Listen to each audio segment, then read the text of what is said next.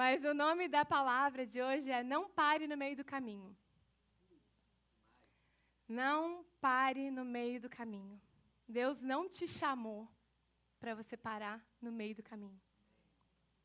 O rei pregou aqui ontem, quem, é, domingo, quem esteve aqui domingo presenciou uma palavra maravilhosa do Reinaldo, que foi agora que a Páscoa acabou. Né? Ele falou sobre a gente, a importância da gente estar junto, a importância da gente estar como um corpo, das coisas que Deus faz quando a gente está assim unido, das bênçãos que Deus derrama sobre nós quando a gente se une assim como corpo. Né? E foi maravilhoso, uma presença de Deus deliciosa aqui. E eu queria dar continuidade a essa palavra, falando de que Deus nos chamou para nascermos nele, amém? Mas não só nascermos como um corpo, mas o Senhor quer que a gente cresça como um corpo. O Espírito Santo de Deus tem falado muito ao meu coração já faz alguns, eu diria que meses. O Espírito Santo tem falado ao meu coração que ele quer falar comigo primeiramente, e com vocês, filhos amados, sobre crescermos, sobre sairmos de um lugar raso para um outro nível com Ele. E isso é algo que eu não estou aqui falando porque eu achei que foi interessante, mas foi porque o Espírito Santo quer falar isso com você. Então, não abra o seu ouvido e a sua mente, o seu coração para mim. Abra o seu ouvido, a sua mente, o seu coração para o Espírito de Deus. Amém?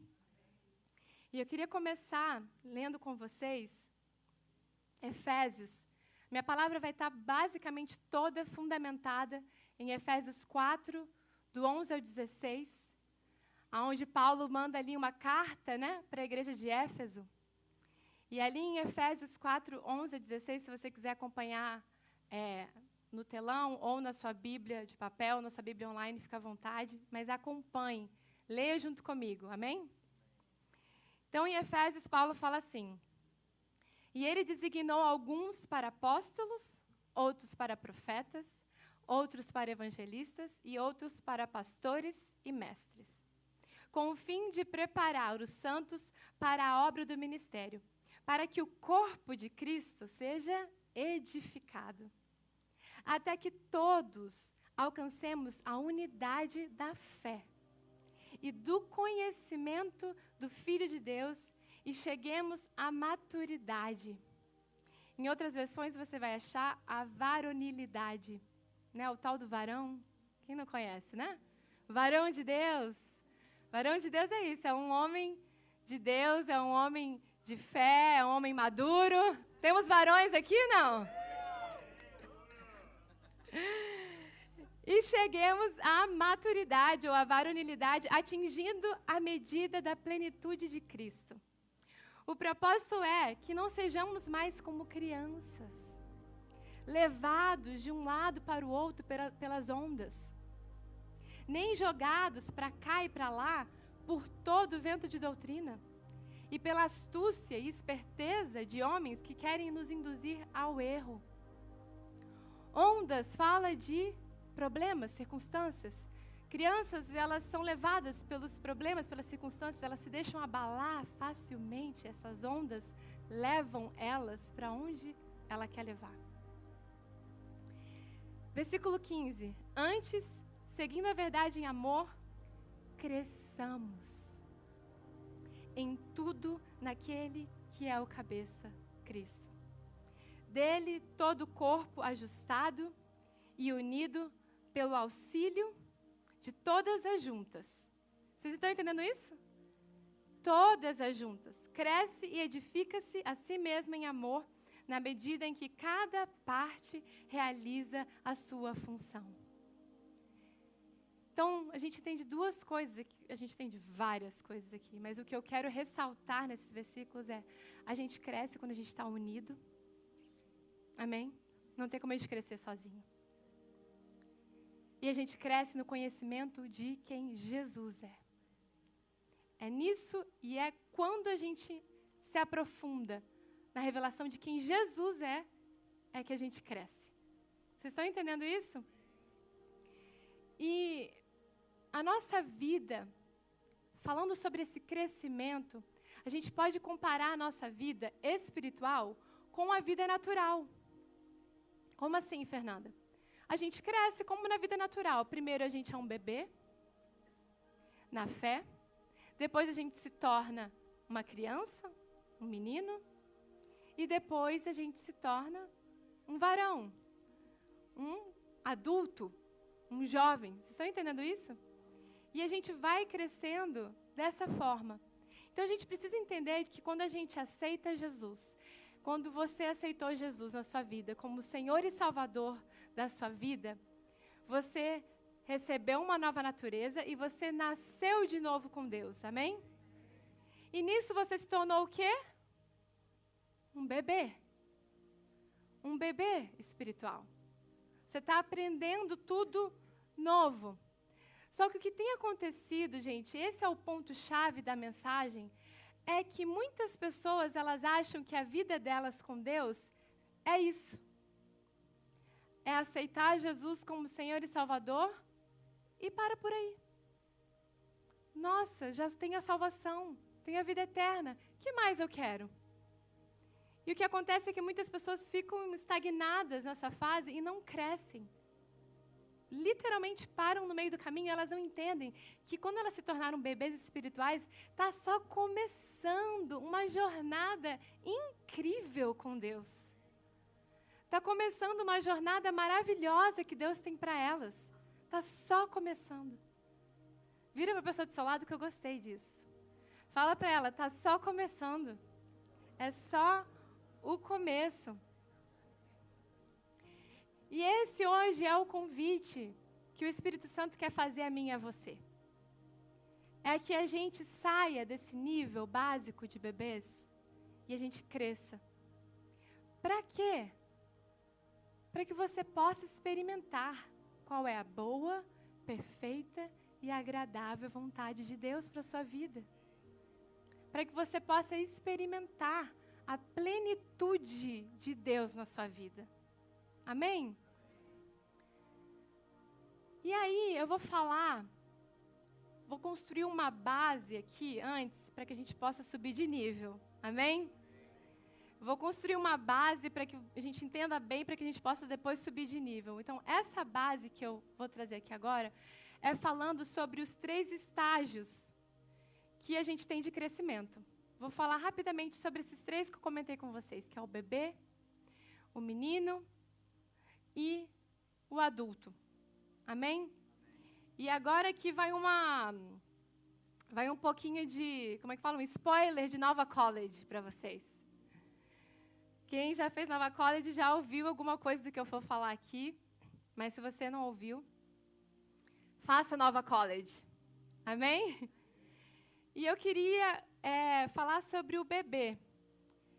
Bebê recém-nascido, meninice, infância, e varonilidade, jovem e adulto.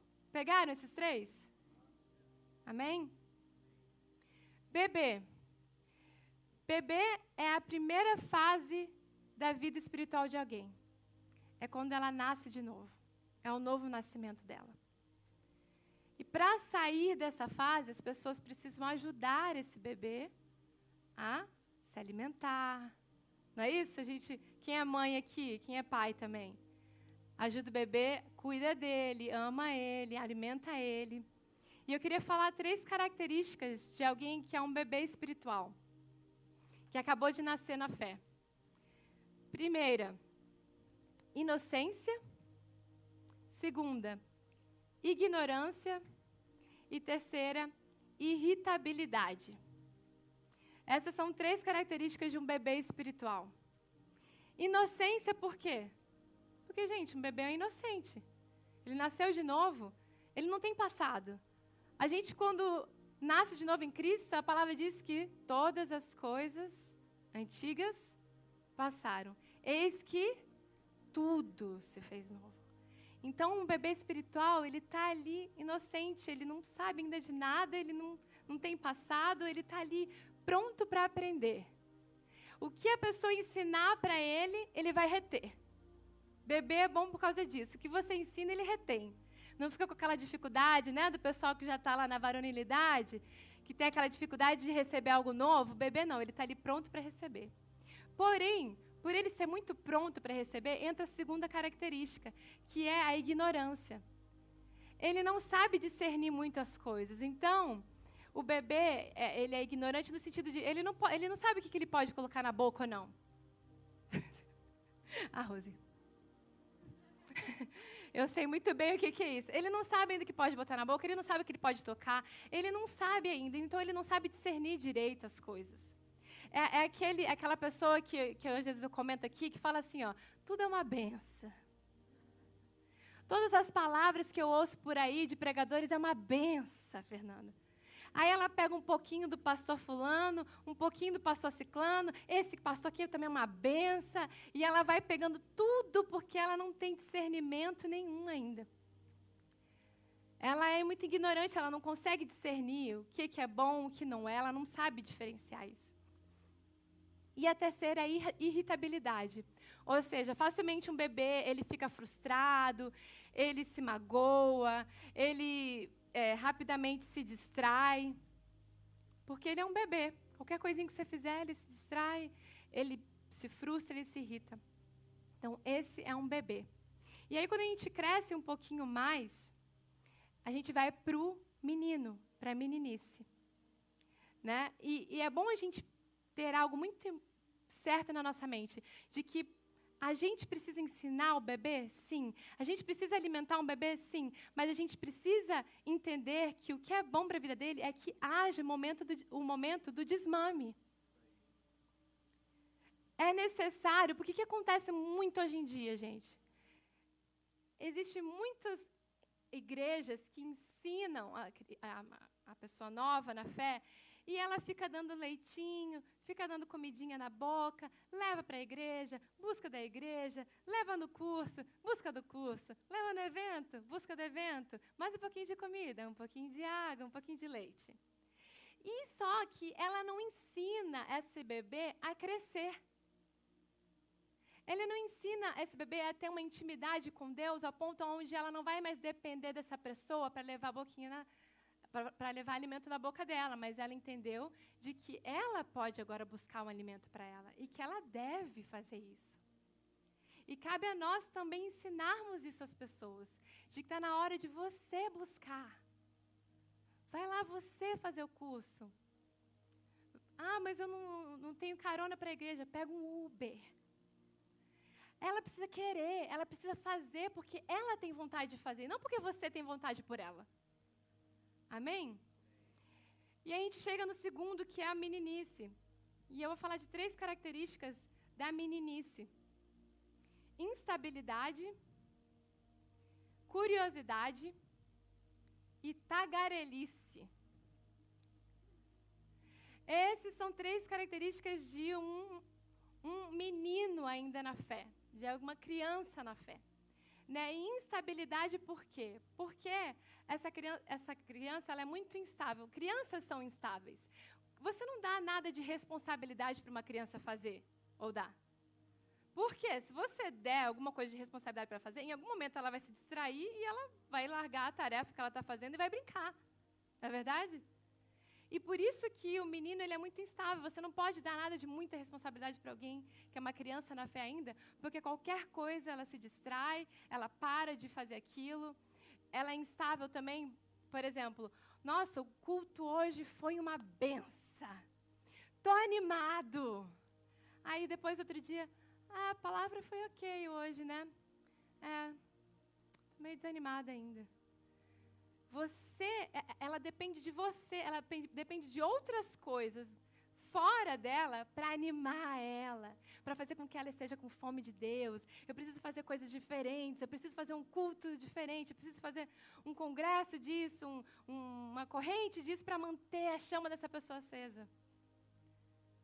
Porque ela, ela tem essa necessidade e essa instabilidade. Um dia ela ama muito a Deus, no outro, não tanto. Curiosidade. Curiosidade esse menino da fé, ele tudo é curioso. Ele sabe aquela pessoa que fala assim, ó, mas por quê? Mas onde? Mas quando? Mas por que aquela pessoa? E muitas vezes esse menino da fé também ele se envolve em questões de fofoca, porque quer saber. Sabe, sabe aquela pessoa que, que sabe de todas as fofocas? Que quer estar por dentro do que está acontecendo, que é a primeira a querer te contar uma fofoca? Menino na fé. Que, e faz questão, você nem quer saber, gente. Você não está nem querendo saber. E a pessoa fala assim: já te contaram? Você está na sua. E a pessoa quer espalhar uma coisa que ela ficou sabendo, porque ela não aguenta ficar com ela. O nome disso é menino na fé. Uma criança ainda na fé. Tagarelice. Fala, quer falar muito mais do que ouvir. Falar, falar, falar. Muitas vezes querem mostrar, mostrar até para mestres o que elas estão aprendendo ao invés de ouvir.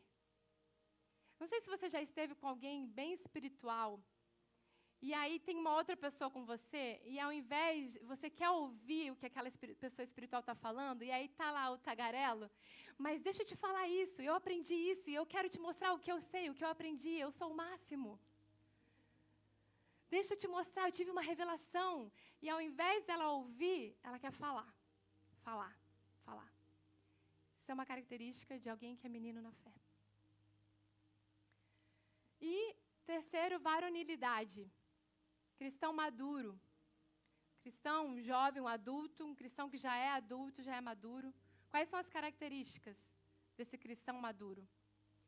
Desapego dos valores terrenos, materiais. Sabe receber elogios e críticas. E capacidade de reconhecer Deus operando. Então, o primeiro ali, desapego dos valores materiais. Essa pessoa madura na fé, ela entendeu de que a prosperidade, ela é uma consequência de uma vida madura na fé.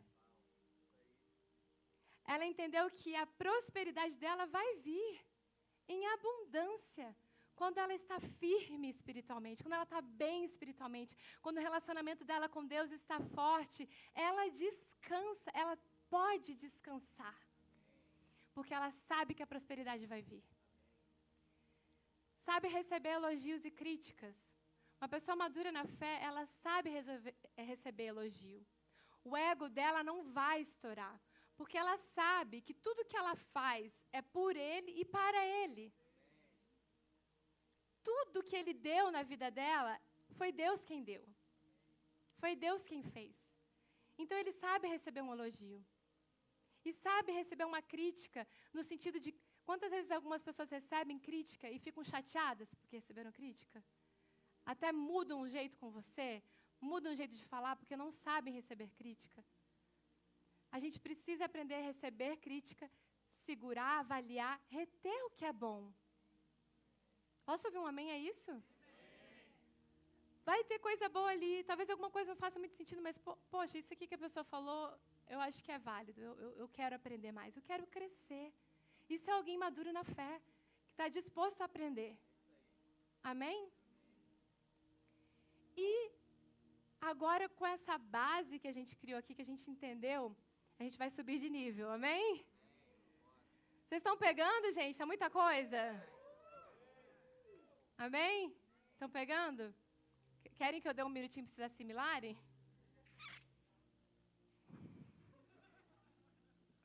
Ai, gente, sério.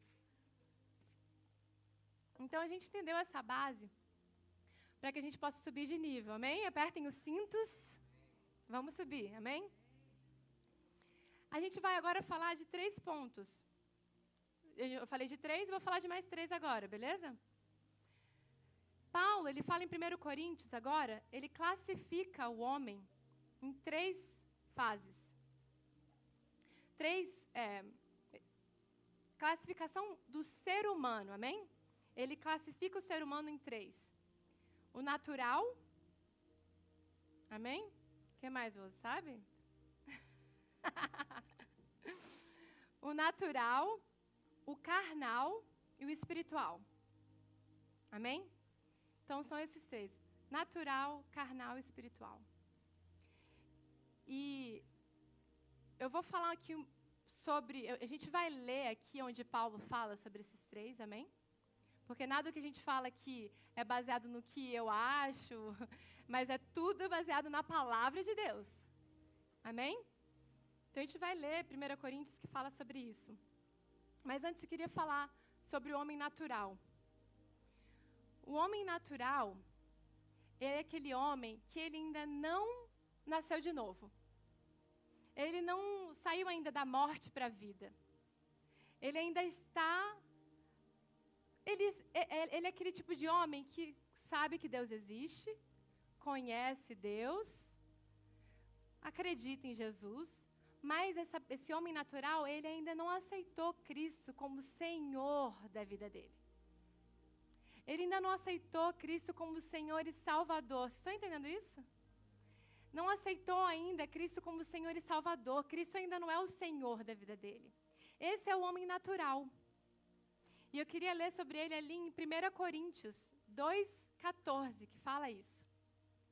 Olha o que Paulo fala sobre o homem natural.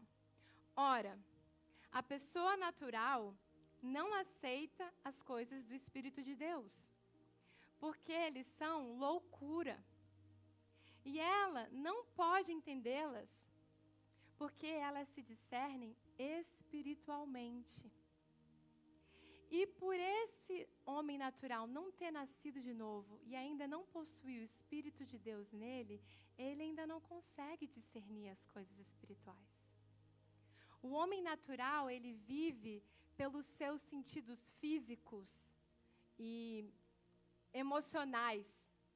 Ele vive naquilo que ele pode ver. Ele vive com base na sabedoria humana. Amém? Cursos, palestras ou experiências que ao longo da vida ele foi tendo. É isso que rege a vida dele. É com base na sabedoria natural, com base na sabedoria humana, naquilo que ele aprendeu na vida. É isso que é a base da vida dele. E ele toma atitudes e faz coisas e pensa com base naquela sabedoria humana, naquilo que ele com a vida aprendeu. Entendeu? Amém, gente? Vocês estão aqui, gente? Fala comigo. Amém. Gosto do uhul, gente. Quando eu ouço um uhul é porque é isso, está indo. E aí, eu queria falar agora sobre o cristão, né, sobre a característica do homem carnal. Então a gente entendeu o natural, amém? Não aceitou a Jesus ainda como Senhor e Salvador da vida, vive com base nas suas experiências da vida, não discerne nada espiritualmente. Aí a gente vai agora para o homem carnal. O homem carnal, existe algo muito interessante sobre o homem carnal. Porque o homem carnal, ele aceitou Jesus como Senhor e Salvador da vida dele. Ele, Deus tirou de dentro dele a natureza pecaminosa, botou dentro dele a natureza do próprio Deus, porque é isso que acontece quando a gente aceita Jesus como Senhor e Salvador das nossas vidas. Amém? Se você não sabe disso, deixa eu te avisar que quando você aceitou Jesus pela fé, ele retirou de dentro de você a natureza pecaminosa e colocou a vida do próprio Deus dentro de você. E é esse o espírito que habita em você. Amém? Então, o homem carnal, ele aceitou Jesus, ele recebeu o espírito de Deus sobre nele, né? Não sobre ele, a gente aprendeu que é em nós e não sobre nós, amém? Ele recebeu o Espírito de Deus nele, só que ele ainda vive como se ele ainda tivesse a velha natureza. A vida dele, ele age, ele pensa muitas vezes, ainda com base na velha natureza, naquele velho homem. Sabe quando Paulo fala de que todas as coisas passaram, todas as coisas antigas passaram, tudo se fez novo? Essa pessoa ela ainda não está vivendo nessa novidade de vida. Ela ainda está um pouco presa, paralisada mesmo na sua velha natureza, no seu modo antigo de viver, no seu jeito antigo de pensar, nos seus costumes, nos seus valores antigos, antes de ter recebido a nova natureza. E muitas vezes esse crente carnal, e é bom a gente lembrar que o crente carnal, gente, ele é carnal, mas ele é crente. É isso que eu preciso. Vocês estão entendendo? Ele é um crente carnal, mas ele ainda é crente. Amém? Alguém nascido de novo, uma nova criatura que paralisou, não cresceu espiritualmente. Pessoas que são crentes, mas que permanecem como bebês espirituais. E é sobre isso mais que eu quero falar aqui hoje. É o que o Espírito Santo mais tem falado ao meu coração, é sobre isso. De que tem muitos filhos dele, muitos filhos que estão paralisados como bebês e não crescem. Estão paralisados na carnalidade, não conseguem se tornar homens e mulheres espirituais. O homem carnal, gente, ele é governado pelos sentimentos dele, pelas vontades dele, pelos pensamentos dele, e não pelo Espírito Santo de Deus. Vocês estão entendendo isso? O crente carnal, quem dita a vida dele são as circunstâncias. Então, se a circunstância aqui está me pressionando para eu tomar uma decisão, eu vou lá e tomo. É um crente carnal. Quando, na verdade, um, um, cristão espiritual, ele não cede às pressões da circunstância. Ele toma atitude sempre baseada no que o Espírito Santo de Deus disse para ele fazer. Um crente carnal, ele toma atitudes baseadas na, na, pressão, na pressão da carne dele. Ele está sentindo vontade de fazer uma coisa, e aí parece até que tem uma faca assim no pescoço dele, dizendo faz. A vontade da carne, o desejo da carne está dizendo faz. E aí o que acontece com esse homem carnal? Ele cede aos desejos da carne. Vocês estão ouvindo isso, gente? E nós não podemos ser homens e mulheres carnais que tomamos decisões baseados nos nossos desejos da carne, nas circunstâncias que estão nos apertando, que estão nos dizendo que não, você não faz nada porque a circunstância está te dizendo. Você faz porque Deus te deu orientação. Enquanto isso, você vai permanecer firme. Você não vai ceder. E eu queria ler 1 Coríntios 3, de 1 a 3, que diz assim: Irmãos, não pude. Olha, gente, olha quando eu leio esse versículo, eu só consigo pensar na tristeza de Paulo escrevendo essa carta. E Paulo fala assim: Não pude falar a vocês como a espirituais, mas como a carnais, como, as, como crianças em Cristo. Dei a vocês leite e não alimento sólido, pois vocês não estavam em condições de recebê-lo. De fato, vocês ainda não estão em condições porque ainda são carnais. Porque visto que há inveja e divisão entre vocês, não estão sendo carnais e agindo como mundanos? Eu trouxe outras duas versões, uma NVT e a amplificada. Eu queria ler o versículo 3 de uma forma mais clara, para que vocês pudessem entender melhor o que o versículo 3 diz. Na NVT diz assim: Acaso isso não mostra que vocês são controlados por sua natureza humana e que vivem como pessoas do mundo? E a amplificada diz: comportando-se segundo os padrões mundanos, como meros homens não transformados. O que, que Paulo estava falando ali? Paulo, eu, gente, Paulo estava mandando uma carta para uma igreja de cristãos, crentes, cheios do Espírito Santo. Ele estava mandando uma carta para uma igreja cheia do Espírito Santo. E ele estava falando ali para aqueles filhos amados de Deus de que ele gostaria de ensinar algo mais sólido, de dar a eles para que eles experimentassem algo mais superior e que ele não conseguia por causa da carnalidade deles. É como se eles, eles receberam a nova natureza, mas eles não estavam vivendo aquela nova natureza, eles estavam vivendo ainda como velha criatura, com a velha natureza deles. E o que o Espírito Santo tem ministrado nesses dias ao meu coração é que nós, como filhos, a gente possa receber, sabe, nessa tarde aqui, nessa noite aqui, uma revelação do amor do Pai por nós. Porque isso tudo que o Espírito Santo está ministrando a vocês não é por raiva, não é por ódio, não tem nada a ver com isso, mas é por amor. Você vê ali que Paulo não fala para eles crescerem com raiva deles, com, uma, com a famosa cajadada na cabeça. Né? Porque muitas pessoas acham isso. Ah, gente, quantas vezes já ouvi? Culto bom é o culto da cajadada. Não. Paulo está falando assim, por amor a vocês próprios, desejem crescer. Porque você não faz ideia do que é experimentar um alimento mais sólido. E é sobre o amor do Pai, é porque eu sei que meu Pai é um bom Pai, Ele me ama. E é por isso que Ele quer que eu cresça. Ele quer revelar coisas novas a você. Você recebe isso?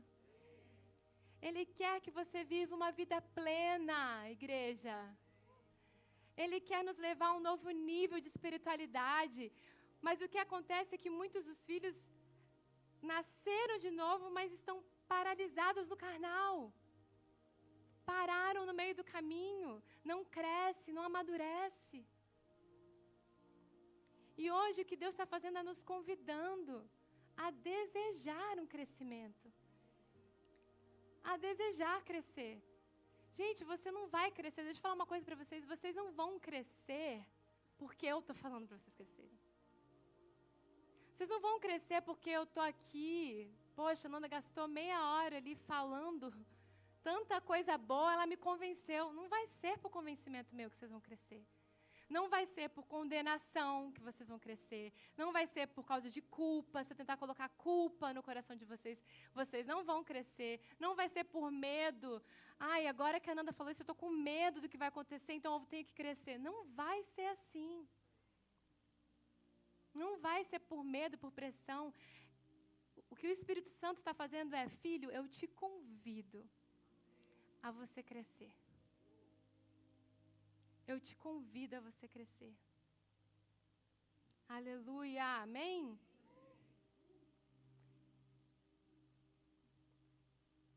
Só que um crente é regido por sua carne, pelos sentidos e sentimentos, geralmente não consegue viver pela fé por seu temperamento e personalidade não transformados ou apenas parcialmente transformados. É isso que um crente carnal muitas vezes é. Ele foi transformado numa coisa, mas em outra não. Ele foi liberto de vícios, mas continua com temperamento difícil. Está entendendo isso?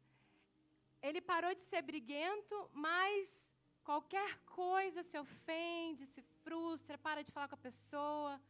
Você está entendendo? É uma pessoa que ficou no meio do caminho. Ela foi transformada parcialmente, mas existem várias áreas da vida dela que ela ainda não se permitiu, não desejou, não buscou ser transformado verdadeiramente. E eu trouxe aqui algumas coisas para a gente entender, alguns exemplos práticos, para a gente entender o que, que é um crente carnal. Um crente carnal é aquele que nasceu de novo, mas ainda é levado por qualquer vento de doutrina. É nova criatura, mas não consegue dominar suas vontades carnais. De xingar, de ver pornografia, de mentir, de fofocar, de olhar para a mulher do outro ou para o homem do outro e desejar. Beber até passar vergonha. Querer ganhar vantagem em cima de pessoas esse crente carnal, ele nasceu de novo, mas quando qualquer coisa ruim acontece, é motivo para ele não ir na igreja. Costuma pagar com a mesma moeda. Se alguém fez algo de ruim para mim, ela vai levar algo de ruim. Olho por olho, dente por dente. Crente carnal. Só consegue amar quem tem a mesma visão política. Ou que gosta das mesmas coisas que você. Crente carnal. É nova criatura, mas ainda fala mal do coleguinha. Ao invés de apaziguar, coloca lenha na fogueira. Não consegue perdoar facilmente. guarda rancor, facilmente guarda rancor. Tem inveja das pessoas que conseguem algo melhor que elas, ou mais rápido que elas. Vive a sua vida como se Deus não fizesse parte dela. Crente carnal. É nova criatura, mas não consegue olhar na cara do fulano. Não consegue ir pedir perdão. Muito menos quando não foi aquela pessoa que errou. Ela não consegue nem pedir perdão. Se ela não errou, então, meu filho, você vai morfar esperando pelo perdão dessa pessoa. Carnal. Só pensa nele próprio, no que beneficia a ele. Sempre se deixa levar por suas vontades e desejos. Não tem domínio próprio. Quando uma situação difícil aparece, se desespera, sai correndo. Quando as circunstâncias não são favoráveis, fica de mau humor, trata o coleguinha com patada. Nasceu de novo, mas ainda é apegado às coisas materiais, não consegue ser generoso. Crente carnal. Está sempre pronto a julgar o próximo. E enquanto estou citando esses pontos, está pensando no que se encaixa em cada fulaninho. Peguei agora vocês, hein? Agora eu peguei aí uma galerinha boa, né? Crente carnal. É, galera, vamos rir, para disfarçar.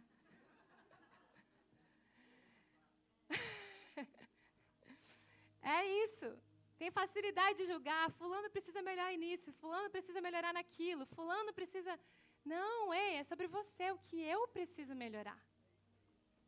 O que eu preciso melhorar. Então essas pessoas elas foram parcialmente transformadas, não foram transformadas completamente.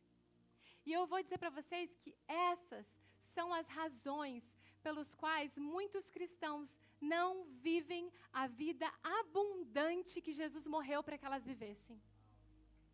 É por esses motivos que muitos cristãos estão paralisados à fé, não conseguem romper, não conseguem ter testemunho de vida e de família vitoriosa porque ainda estão paralisados, parados no meio do caminho, acharam que é aquilo ali só que Deus tem para elas e não querem se aprofundar nas coisas de Deus, não querem crescer, não querem se permitir ser transformados por Jesus. Mas deixa eu falar uma coisa para vocês, gente. Eu sei que a gente nem. Vou falar para vocês. A gente não tem nem costume de falar. Tudo, tudo que eu falei aqui, eu e o rei, a gente não tem costume de falar. Vocês sabem. Quem está aqui mais tempo sabe.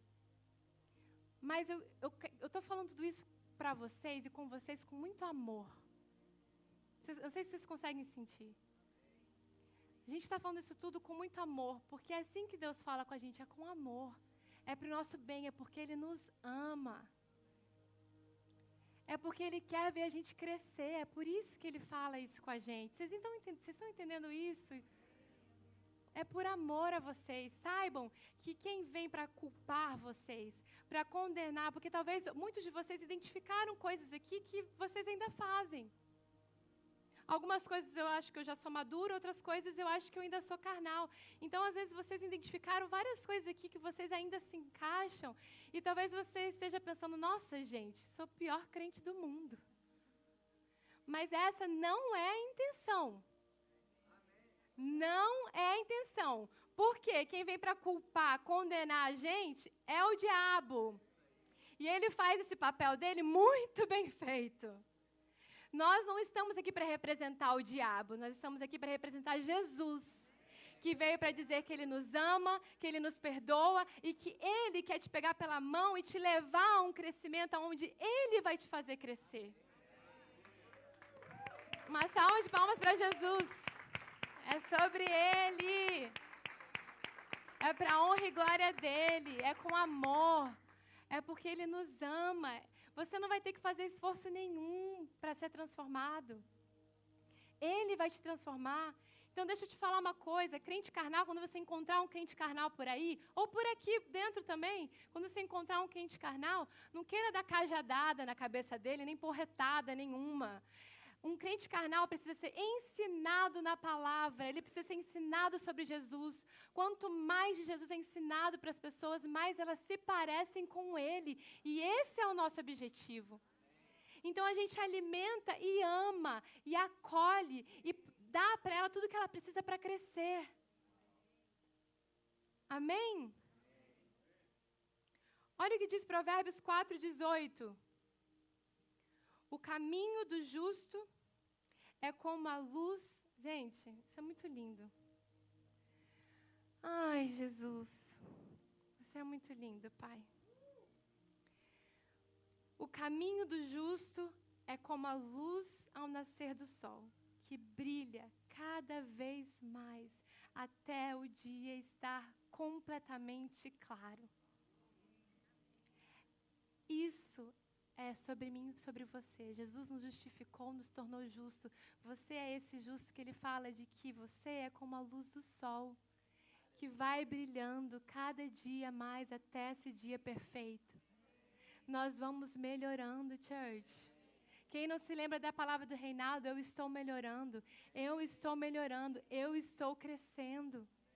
Nós todos aqui, sem exceção, incluindo a mim mesma, eu estou crescendo. Nós todos estamos num processo de santificação, onde cada dia mais a gente vai se tornando a imagem e semelhança do nosso Mestre. E para finalizar, características do homem espiritual. Características do homem espiritual. O homem espiritual, gente, ele sabe quem ele é em Cristo. Ele sabe quais são os seus direitos, quais são os seus privilégios e também os seus deveres. Ele se alimenta da palavra regularmente, não só no culto de domingo. Posso ouvir um amém? amém. Ele faz o curso ON. Posso ouvir um amém? amém? Esse é o homem espiritual. Em qualquer momento que encontra suas atitudes divergindo, diferentes da palavra, ele cede à palavra. Ele não é guiado por sentimentos ou por vontades e nem por circunstâncias. Ele não, ele não toma atitudes baseadas nisso, mas é guiado pelo Espírito Santo. Gente, deixa eu falar uma coisa para vocês. Muito importante, que a gente precisa entender. De que a nossa, a nossa alma, ela sempre vai nos direcionar a tomarmos atitudes baseado na alma. Ela sempre vai nos direcionar a tomarmos atitudes baseadas no desejo da nossa carne. Sempre. Então é por isso que você precisa fortalecer o seu espírito. Porque o Espírito Santo, o seu espírito precisa influenciar a sua alma. Porque deixa eu falar uma coisa muito importante, church, pega isso. O Espírito Santo, ele nos orienta. Mas quem decide é a sua alma. Eu vou repetir isso. O Espírito Santo é quem te orienta, mas é o seu intelecto que toma a decisão. Então, você precisa estar com o seu espírito fortalecido para que ele influencie a sua alma a decidir ao que é vontade de Deus para a sua vida. Amém? Eu queria ler Efésios 4,13, que diz assim: Até que todos alcancemos a unidade da fé e do conhecimento do Filho de Deus. Cheguemos à maturidade, atingida à medida da plenitude de Cristo.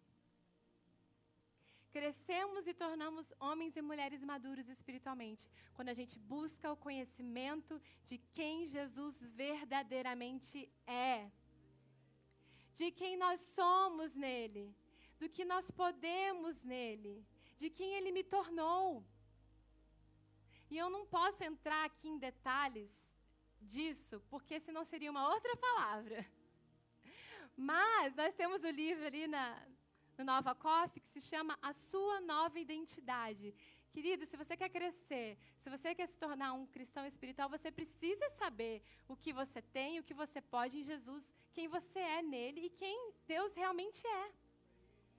Você precisa saber. A sua nova identidade, nosso pastor Maurício Fragari vai te ensinar isso. Não tem como eu ensinar isso agora para vocês. Mas um crente espiritual, ele sabe dessas coisas. Sabemos que somos herdeiros e temos conhecimento da nossa herança. Um homem espiritual não é facilmente enganado por vã doutrina.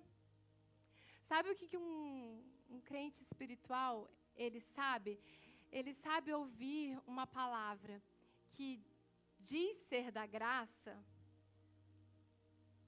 diz ser da graça, mas aí ele está ouvindo aquilo ali e tem uma pitada de lei.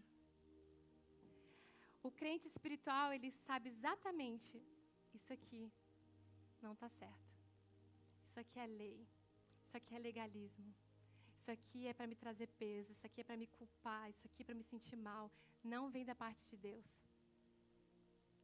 Não vem da parte de Deus. Ele sabe perceber numa palavra, em uma frase, isso aqui não, não é da graça. Isso aqui não pertence a Jesus, não pertence à nova aliança. Um cristão espiritual, um homem espiritual, uma mulher espiritual, tem conhecimento da sua justificação e da sua nova natureza, quem ela é em Cristo. Então, talvez você esteja me perguntando, com tudo isso que eu falei, Nanda, então, o que, que eu tenho que fazer para crescer? E eu te digo com muita leveza e muita tranquilidade de que a única coisa que você precisa fazer para crescer é querer crescer. É decidir no fundo do seu coração falar: Pai, eu não quero ficar no raso. Sabe, é, é o amor e a bondade dele que te faz querer crescer é a bondade, o amor dele por você. Sabe, você tem experimentado coisas tão maravilhosas de Deus, tão lindas, que você fala assim: isso é tão bom. Eu quero, eu quero crescer, porque o que eu tenho vivido com Ele é maravilhoso demais. E eu não quero deixar de experienciar tudo que o meu Pai, tão amoroso, tem para mim. Eu não quero deixar de viver nenhum por cento, igreja. Nenhum por cento. Eu não quero deixar de viver o que você tem para mim, Pai. E a única coisa que você tem que fazer é desejar do fundo do seu coração falar: Pai, me transforma. Eu me rendo. Eu me rendo verdadeiramente ao teu mover a sua transformação na minha vida. Você quer crescer por causa da bondade de Deus na sua vida. Porque Ele é tão bom, tão bom, tão bom, que você quer experimentar mais Ele.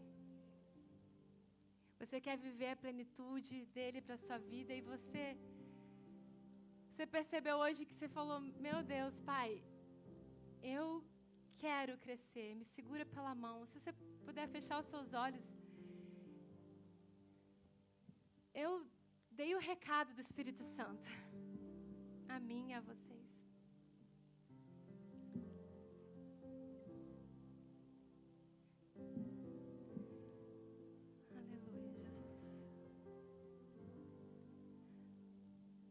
Palavra de Deus diz: Ou será que você despreza a riqueza da sua bondade, da sua tolerância e da sua paciência.